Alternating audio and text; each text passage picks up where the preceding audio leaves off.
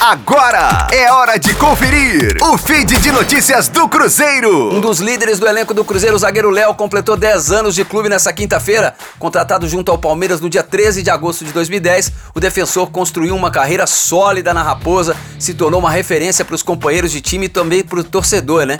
Embora seja natural de Belo Horizonte, o Léo começou a carreira nos profissionais do Grêmio, isso em 2007. No Clube Gaúcho, ele participou de 117 jogos, 60 vitórias, 28 empates e 29 derrotas. Com a camisa tricolor, ele marcou 10 gols, né?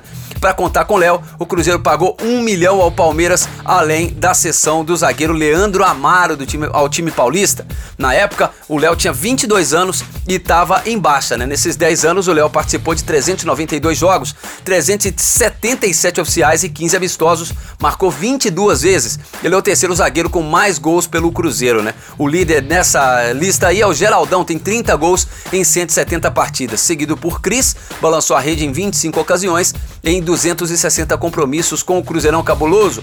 O Léo conquistou quatro títulos estaduais no Cruzeiro 2011, 10, 14 e 18 Aliás, 5, né? E 19 também. E dois campeonatos brasileiros, 2013 e 14. E as duas Copas do Brasil, 2017 e 2018. E aí, torcedor, o Léo, é ídolo ou não é? Responde pra gente aí nas nossas redes sociais. Gleison Laje com informações do Cruzeiro na Rádio 5 Estrelas. Fique aí! Daqui a pouco tem mais notícias do Cruzeiro. Aqui, Rádio 5 Estrelas.